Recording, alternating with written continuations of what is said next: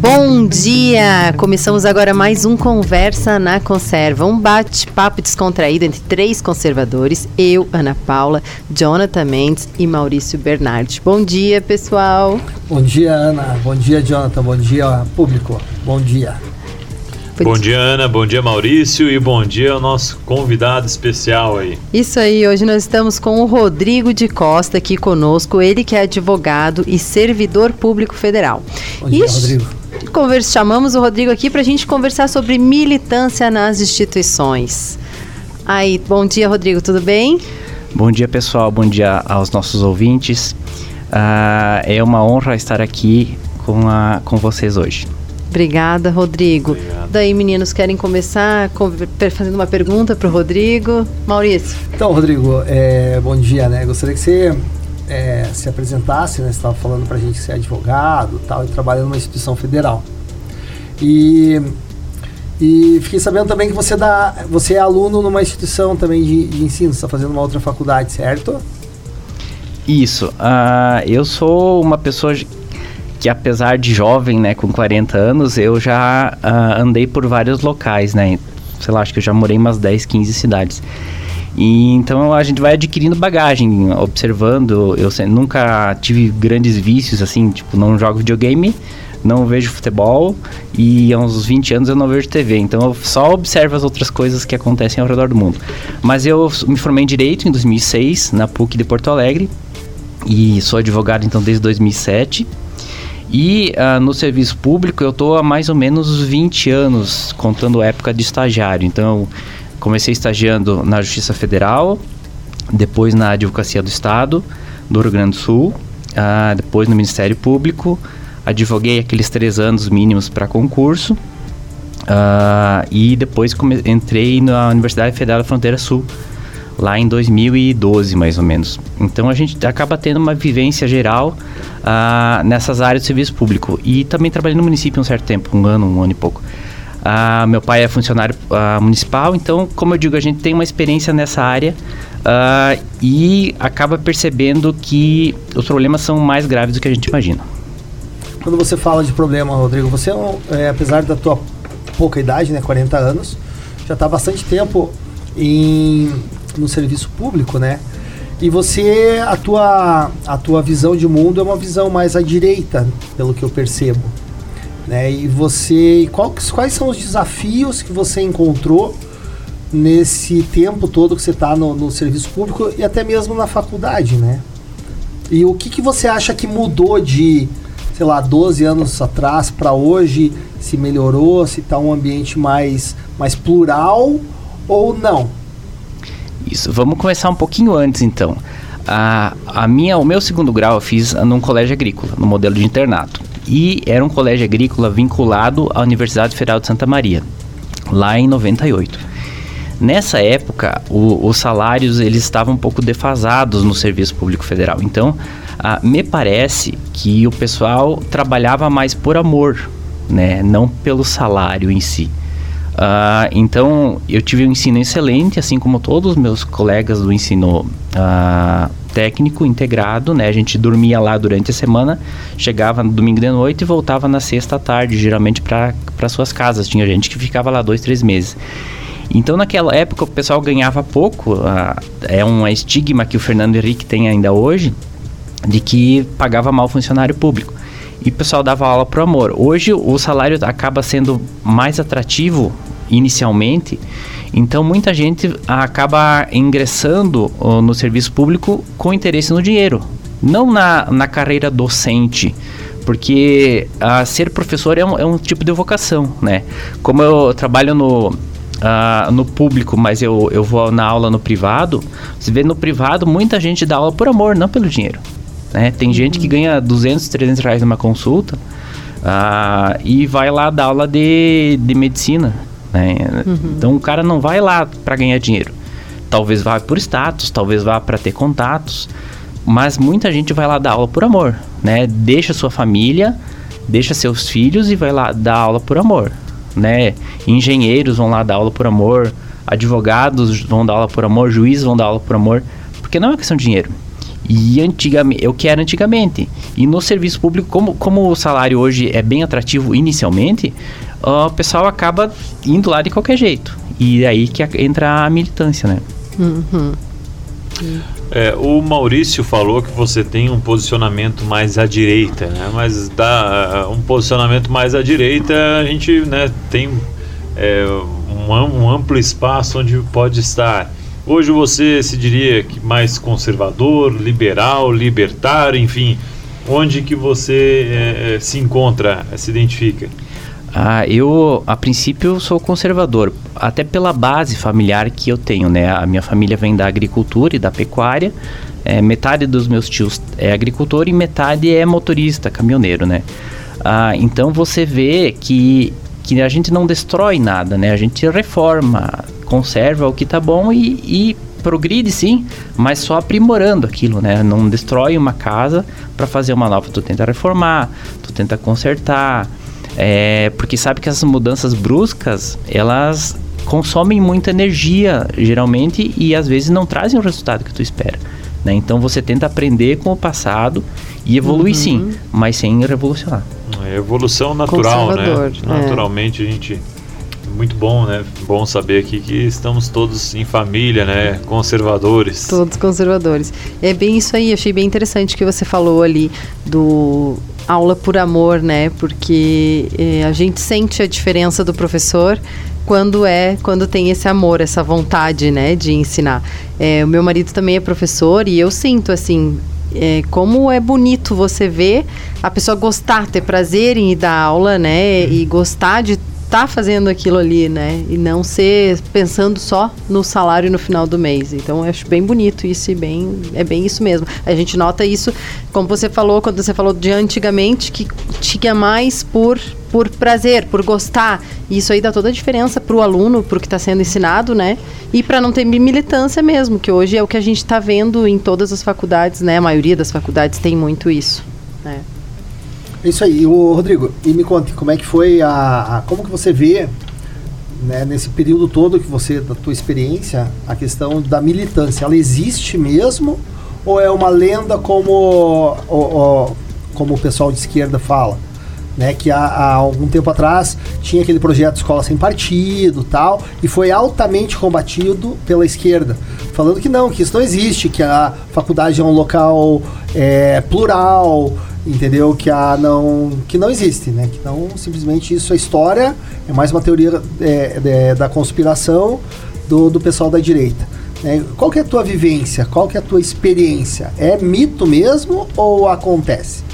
Ah, bom, então vamos explanar um pouco mais a minha experiência, né? Ah, eu comecei lá como estagiário na Justiça Federal, então a princípio uma remuneração muito boa para os servidores e do modo geral e a princípio o pessoal mais neutro, mas claro, já fazem 20 anos, né? No governo do estado, tu já como mesmo como estagiário, você já notava que o, o campo político já começava a, a, puxar um pouco mais pertinho, né? O, o do federal para o estado. Depois da faculdade, daí fui para a prefeitura, né? Na prefeitura, daí totalmente militância de um lado ou de outro. A gente não, não pode deixar de esquecer que essa militância ela não é só no âmbito das escolas, né? Ela começa desde um, um simples contador, né? Desde o cara que carimba lá o papel de entrada, muitas vezes ele já tem uma certa convicção política ou alguma deve, deve algum favor. Então a militância está em todas as áreas, né? A Sim. gente tem a ilusão que ela está só na escola, não, ela está em todo o serviço público, uhum. seja no município, no estado ou no âmbito federal e nos vários órgãos federais e de certa forma até na polícia, né? Tu pega uma polícia ambiental, ela se tiver um cara morto na beira da estrada, ele nem olha, mas ele corre com o carro a 100 por hora para pegar o cara que derrubou uma árvore. É, isso vai direcionando todos o, os ambientes de certa forma. Uh, então, assim, a militância existe, existem vários exemplos que a gente já vê na TV, né, de alunos que gravam, vídeos que acabam vazando para lá e para cá, e mas muito disso é pela nossa omissão, né? A gente como mais conservador, mais à direita, muitas vezes cuida muito do nosso serviço e acaba deixando de lado, né, o que que os nossos filhos estão olhando, uhum. o que que está acontecendo na nossa escola, no nosso bairro mesmo. Sim, é e bem importante isso, né? A gente está junto acompanhando os filhos, a gente já falou em algumas outras colunas isso, né? E como você falou, a militância existe em todos os lugares, mas o mais grave é na escola, eu acho, porque as crianças são, são crianças que estão vindo sem partido, sem saber de nada, sem ter um, uma, um pensamento, às vezes, uma uma ideia formada, né? E às vezes os pais não conversam, porque eu escuto muito isso também, que ah, não deve se falar política com, os, com as crianças. E eu não, eu acho que as crianças têm que acompanhar, saber, não é a política tal pessoa ou tal, mas elas saberem do que elas vão passar, o que elas vão viver, para que não cheguem no colégio e elas sofram essa militância e já cresçam formadas com uma militância que não é a da família, né? Se a família for conservadora, no caso. Né, seu Jonathan, o que, você acha disso? É isso aí. é, na verdade, eu acredito que a gente não pode terceirizar a educação dos nossos filhos em aspecto nenhum, em esfera nenhuma, né? Todas as esferas, inclusive na política, claro que você talvez tenha que introduzir isso de forma diferente quando se trata de crianças, né? É, dependendo de assuntos, enfim mas sim tem que ser tratado, né? Até porque é, se, quando a gente fala que a gente tem que desenvolver as crianças em relação a princípios e valores, está muito ligado ao que a gente tem vivido hoje na política. É, hoje, esferas sensíveis que há, sei lá, 20 anos atrás eram coisas óbvias, óbvias, né?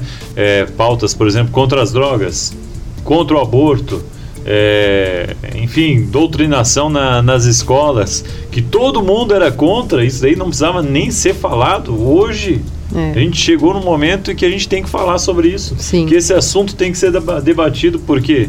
Porque existe uma parcela significativa da população que hoje sim tem procurado é, combater é, a favor da militância pró-aborto, é, a favor da legalização das drogas, de uma política pública que eh, trabalha em prol da, da legalização das drogas, tem é, inclusive uma militância grande, né, de seja professores, seja é, adolescentes, seja, enfim, na esfera que for, trabalhando em prol disso.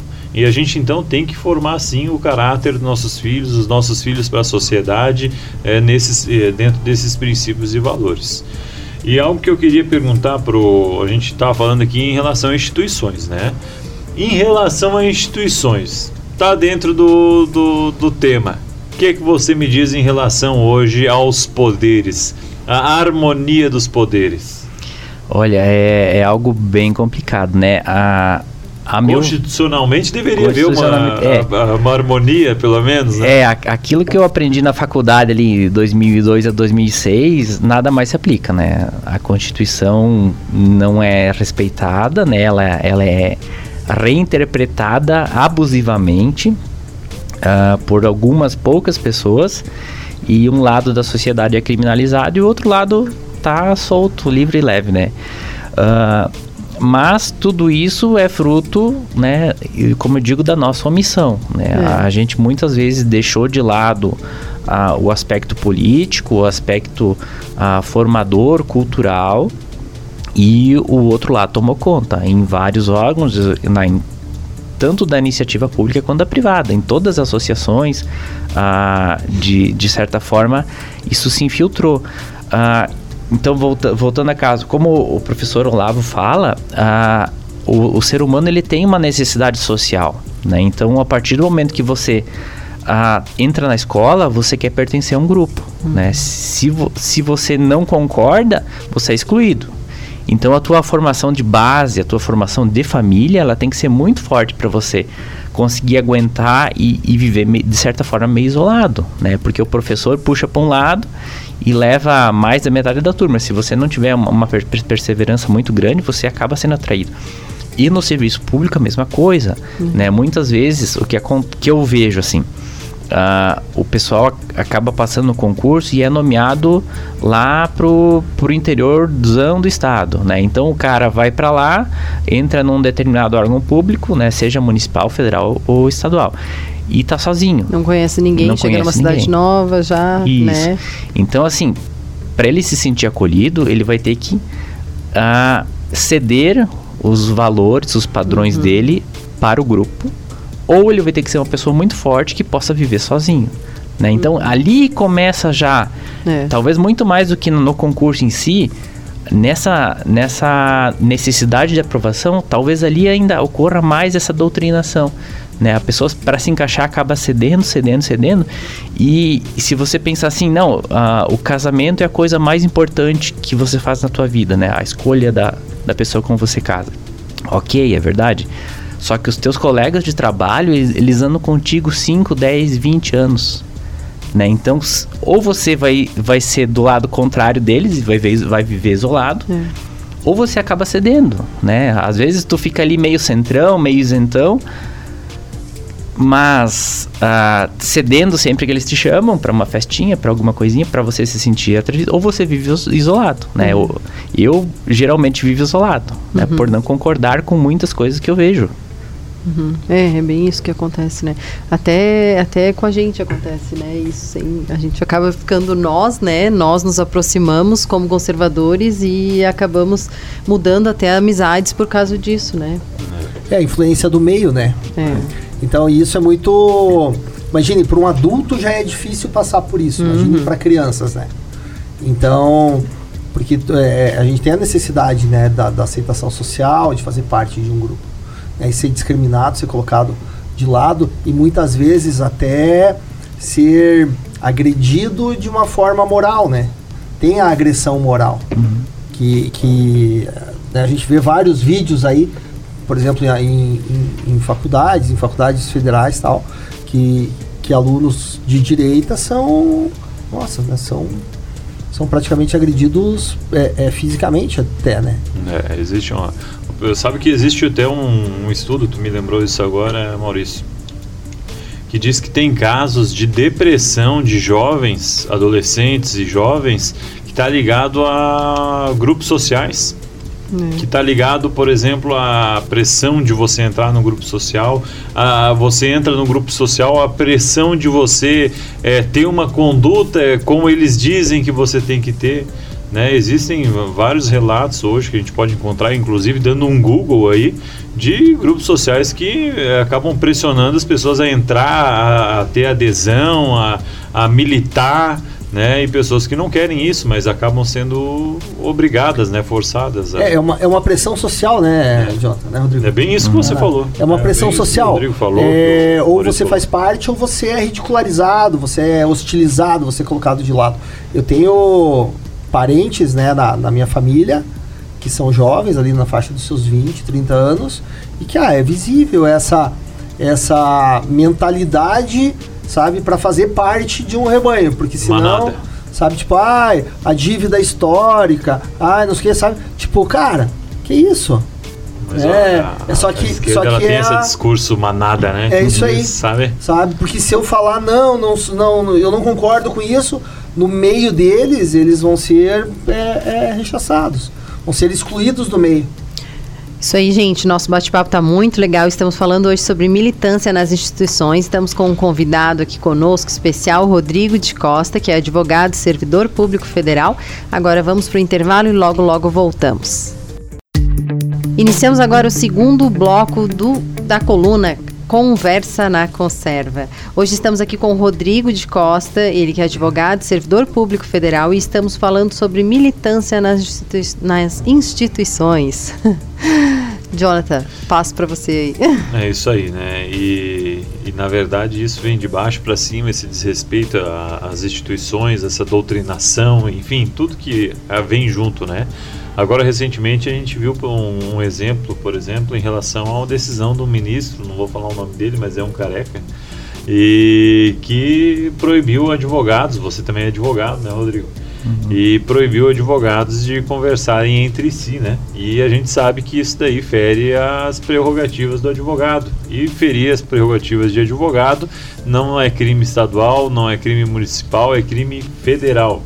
Né? E o que, que você vê hoje em relação a essa linha tênue? Na verdade, eu não acho que não, não sei nem se poderia dizer que tem, temos uma linha hoje.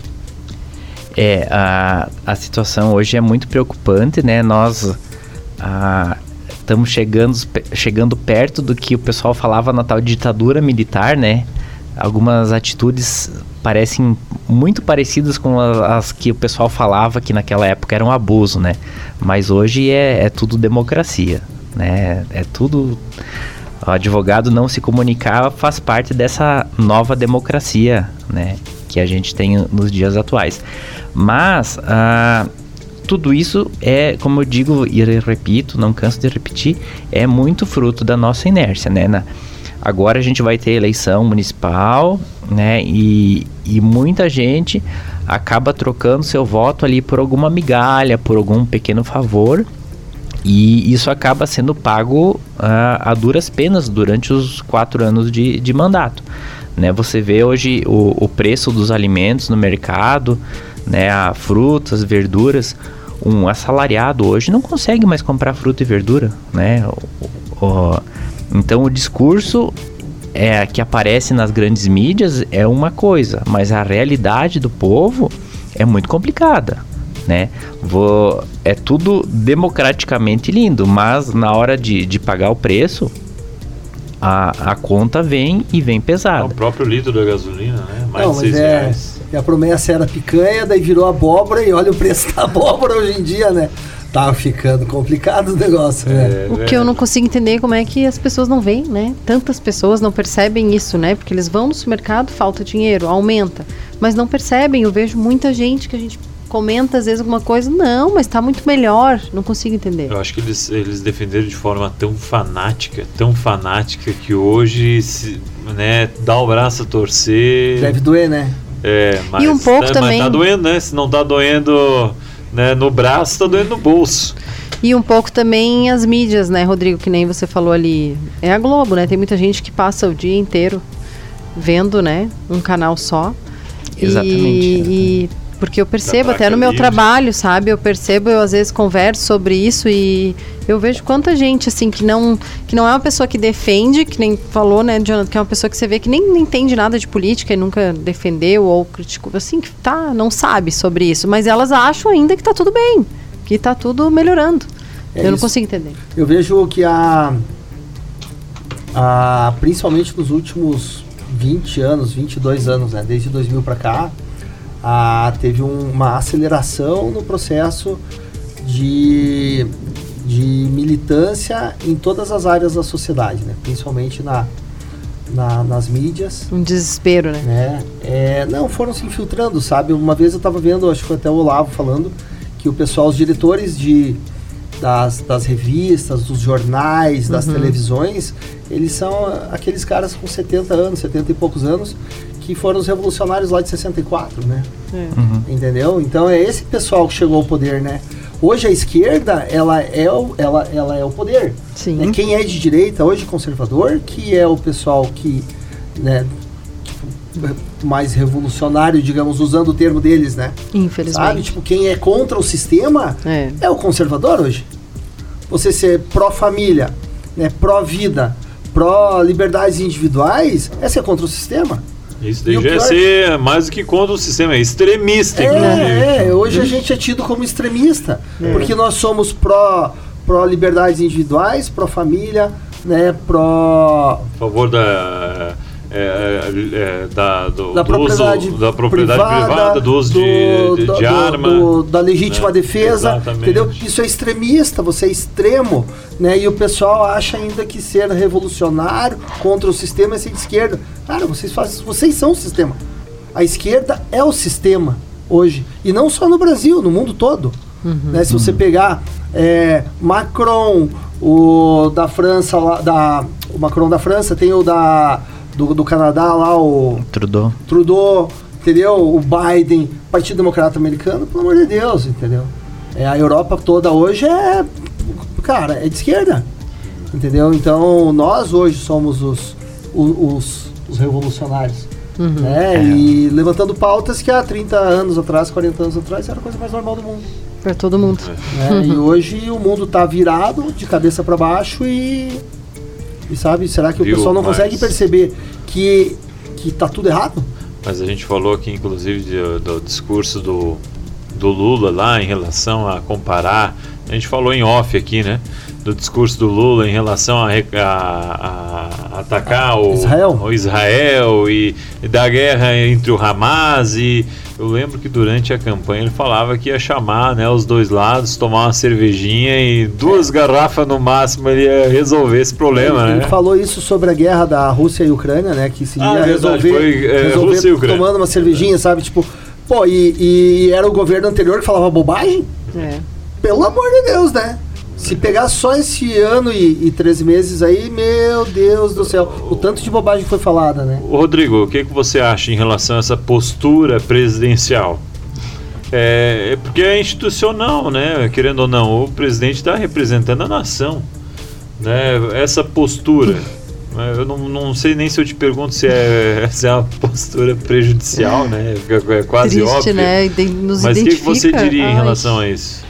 É, é, é algo que ganhou proporção mundial, né? E já está repercutindo ali pelo que a gente vê na mídia, que parece que não pegou muito bem, né? Ah, mas certamente foi um equívoco. Mais um. Mais um. É, mas assim, a, assim como a gente tem uma tendência de viver em comunidade, Uh, também tem uma certa tendência de, de ter um time, né? E, e, a política virou, de certa forma, um time.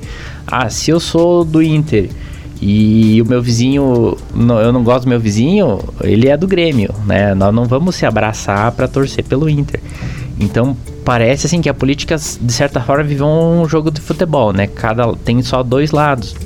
Mas a, a própria construção dos partidos no, no Brasil, ali com 30, 40 partidos políticos, permite uma miscigenação muito grande, que aí ocorre favores, corrupção, né? Toda uma miscelânea de problemas uh, decorrentes dessa mistura ali, que não é nem de um lado nem do outro. Porque a gente deve sempre lembrar que nós temos 16 deputados federais em Santa Catarina, né? Quais são os que aparecem? Né? É o pessoal mais à direita ou mais à esquerda. E tem o pessoal dos, mais ali do centrão que fica meio quietinho. Né? Vai aparecer só ali daqui dois anos na eleição uhum. federal.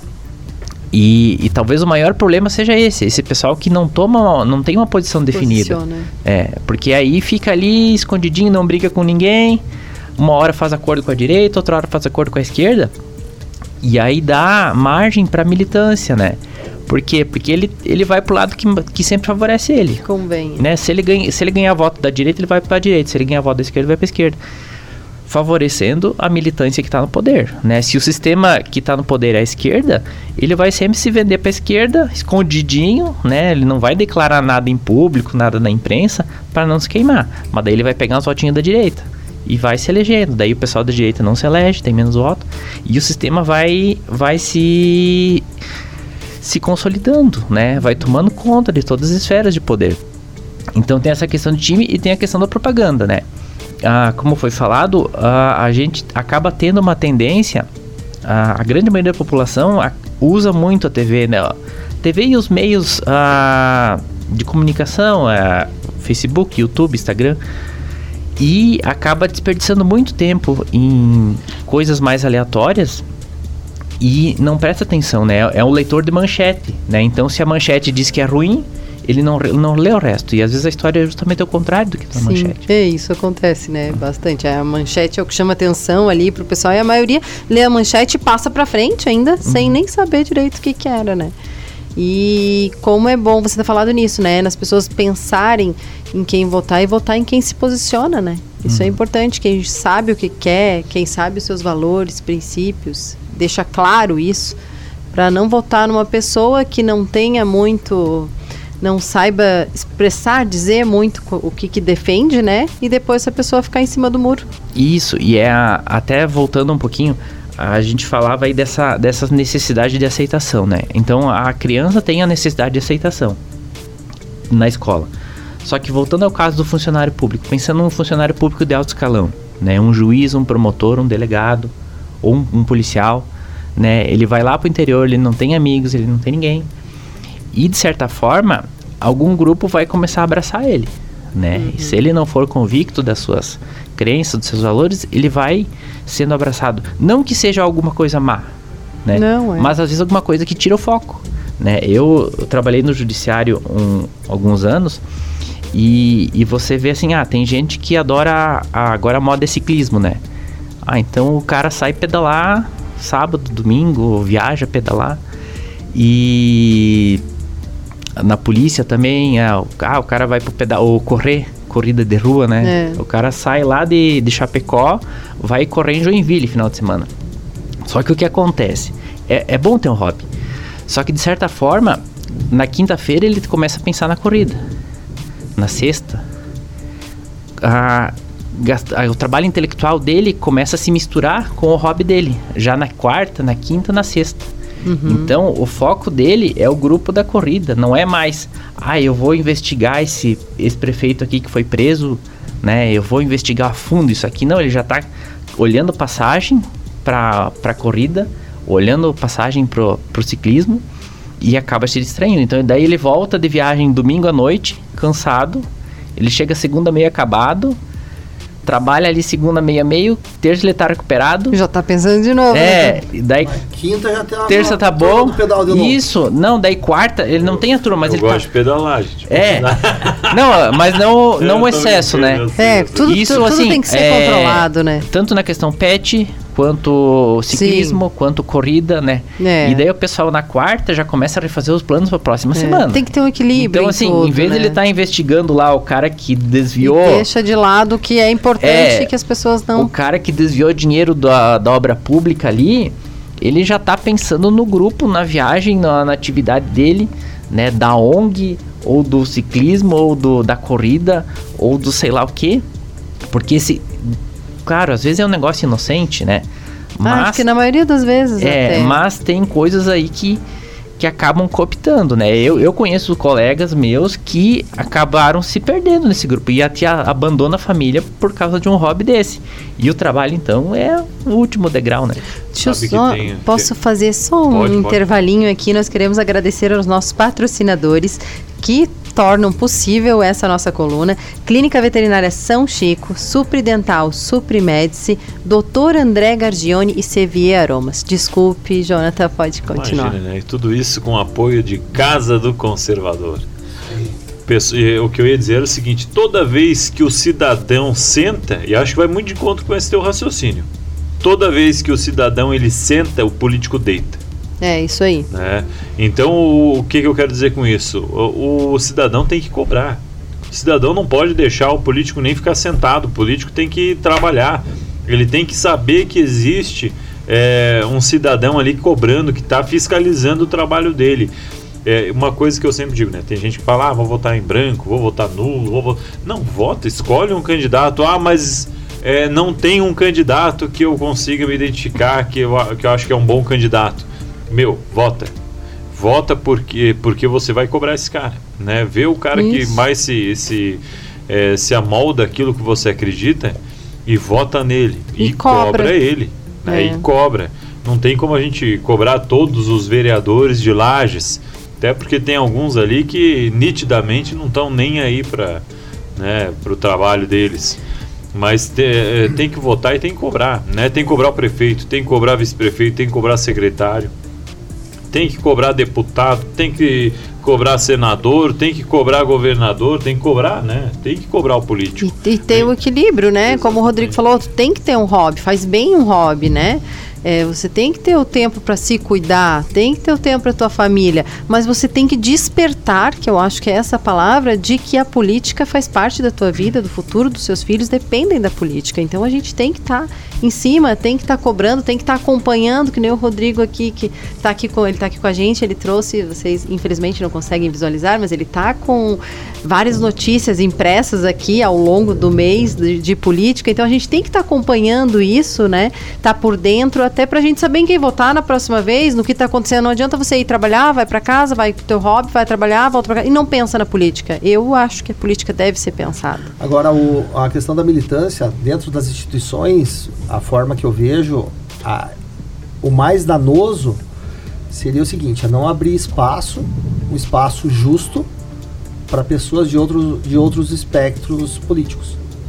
Porque o favorecimento lá dentro é, é absurdo.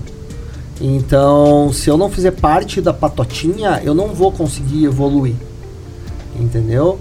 é, as indicações elas não vão ser baseadas em mérito, mas sim em é, okay. identificação política, identificação partidária, entendeu? Então, assim, é, né, vou citar, por exemplo, o caso de universidades aí, universidades federais.